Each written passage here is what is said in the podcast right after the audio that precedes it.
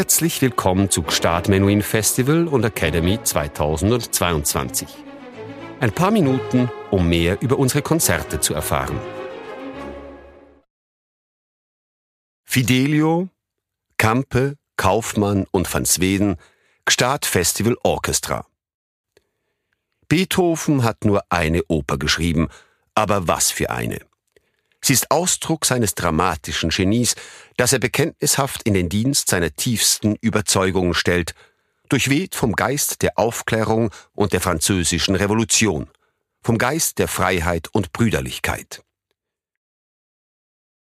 Das von Jean-Nicolas Bouys Theaterstück Léonore ou l'amour conjugal inspiriert ist, sehen und hören wir eine Frau, Leonore, die nichts unversucht lässt, um ihren Gatten Florestan aus dem Gefängnis zu befreien und sich sogar unter dem Namen Fidelio als Mann ausgibt, um in seine Nähe zu gelangen.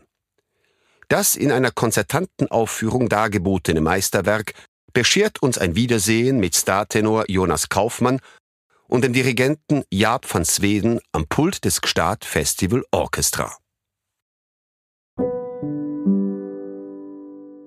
Ludwig van Beethoven, Fidelio, Oper in zwei Akten, konzertante Aufführung.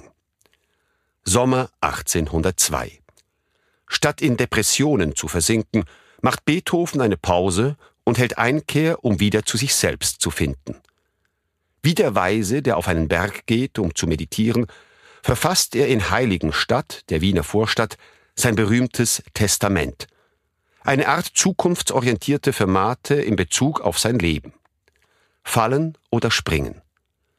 Berauscht von einem plötzlich drängenden epischen Schwung, der durch die Gehörlosigkeit wohl noch verstärkt wird, sieht er seine Zukunft jenseits der engen und noch stark feudalistisch geprägten Grenzen des kaiserlichen Österreich. Europa steht in Flammen. Und in Paris sind alle Augen auf ein Genie namens Bonaparte gerichtet, der die kühnsten Hoffnungen auf eine neue Welt in sich vereint. Eine Welt, in der, welch eine Wonne für einen Künstler, die Ausdrucksfreiheit keine Grenzen mehr kennen würde. Im Laufe der Niederschrift seines Testaments sieht sich Beethoven als einen neuen Plutarch, und er träumt davon, nach Paris gerufen zu werden oder sogar ein offizielles Amt beim ersten Konsul zu besitzen. Die Musik, die während dieser Zeit aus seiner Feder fließt, ist ganz auf dieses Ziel gerichtet. Neben der Komposition von zwei neuen Sinfonien, darunter die dritte, die er zunächst bis die Krönung in Notre Dame 1804 seine Illusionen dämpfen sollte, Bonaparte-Sinfonie nennen wollte, trifft er erste Vorbereitungen für seine erste Oper. Und er wählt, ganz bewusst, ein neueres französisches Libretto, womit er ganz nebenbei die Vorliebe des Wiener Publikums für die französische Opera Comique erfüllen will. Doch die Dinge entwickeln sich nicht wie gewünscht. Und so sollte diese erste Oper schließlich auch seine letzte bleiben.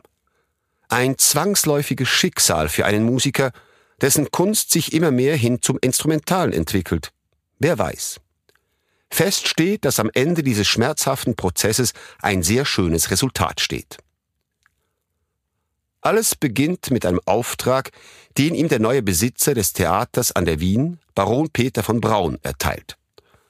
Voller Begeisterung für Frankreich wirft Beethoven ein Auge auf ein Stück des Librettisten und Dramatikers Jean-Nicolas Bouilly aus Tours, dessen Tinte noch nicht ganz trocken ist. Léonore ou l'amour conjugal. Bouilly, der für die größten Musen des revolutionären Frankreichs, darunter Grétry, Cherubini, Méhul und Dalayrac schrieb, arbeitete zunächst mit dem Komponisten Pierre Gavot zusammen, 1798. Für die deutsche Bearbeitung dieser heroischen Komödie in Deutschland spricht man von der Rettungs- und Befreiungsoper, profitiert Beethoven vom Ruhm seines Freundes und Anwalts Ignaz Sonnleitner, der als Sekretär im neuen Ensemble des Theaters arbeitet. Die in der Familie fest verwurzelte Leidenschaft fürs Schreiben stirbt mit ihm nicht aus. Denn unter den Neffen Sonnleitners befindet sich mit Franz Grillparzer einer der beliebtesten Lieddichter. Das Thema passt perfekt in die damalige Zeit, da Bouilly durch einen Vorfall hierzu inspiriert wurde, der in seiner schönen Statur zur Zeit des Terrors Schlagzeilen machte. Die Geschichte einer Frau, der es als Mann verkleidet gelungen war, als Kerkermeister anzuheuern und so ihren Mann aus dem Stadtgefängnis zu befreien. Man verlege nun den Vorfall in ein spanisches Staatsgefängnis nahe der Stadt Sevilla im 17. Jahrhundert, benenne den Ehemann in Florestan und seine Ehefrau Leonor, Fidelio in Männerkleidung um, lasse ihn von einem grausamen Gouverneur, Don Pizarro, willkürlich in der Gitter bringen, stelle den tapferen Rocco vor seine Zellentür mit Tochter Marceline im Hintergrund, bereit dem Charme des verkleideten Fidelius zu erliegen, und schon haben wir Leonor und bald darauf Fidelio, eine Oper in zunächst drei und in der endgültigen Fassung zwei Akten von Ludwig van Beethoven. Wirklich eine Oper? In Wahrheit war es wohl eher ein Singspiel, das dem Wiener Publikum, gespickt mit gesprochenen Dialogen, am 20. November 1805 in erster Fassung vorgestellt und ein totaler Flop wird. Dies wird je nach Version dem schlecht vorbereiteten Orchester oder der großen Anzahl französischer Offiziere im Saal zugeschrieben, die für dieses gesungene Theater taub gewesen seien. Diese waren eine Woche zuvor mit ihren Truppen unter dem Kommando der späteren Marschälle Murat und Delanne in die Hauptstadt eingezogen, ohne einen einzigen Schuss abzugeben. Hätten sie mehr Begeisterung gezeigt, wenn die Uraufführung zwei Wochen später, also nach ihrem triumphalen Sieg bei Austerlitz stattgefunden hätte? Aber es kommt noch schlimmer denn nach nur drei Aufführungen wird das Werk wieder vom Spielplan genommen. Auf Drängen eines seiner ältesten Freunde, Stefan von Breuning, dessen Familie er in Bonn kennengelernt hat, erklärt sich Beethoven widerwillig bereit, die Partitur im Dezember während einer Arbeitssitzung bei seinem Mäzen Fürst Lichnowsky zu überarbeiten. Die ersten beiden Sätze werden zusammengeführt, zahlreiche Kürzungen vorgenommen, eine neue Ouvertüre komponiert, insgesamt sind es vier, und das Werk wird am 23. März 1806 erneut im Theater an der Wien unter dem neuen Titel Leonore oder der Triumph der ehelichen Liebe, wie die genaue Übersetzung des Originals von Bouilly lautet, aufgeführt. Wieder ein Misserfolg. Diesmal liegt es an einer Meinungsverschiedenheit mit dem Direktor des Theaters. Bis das Werk wieder auftaucht, vergehen ganze acht Jahre.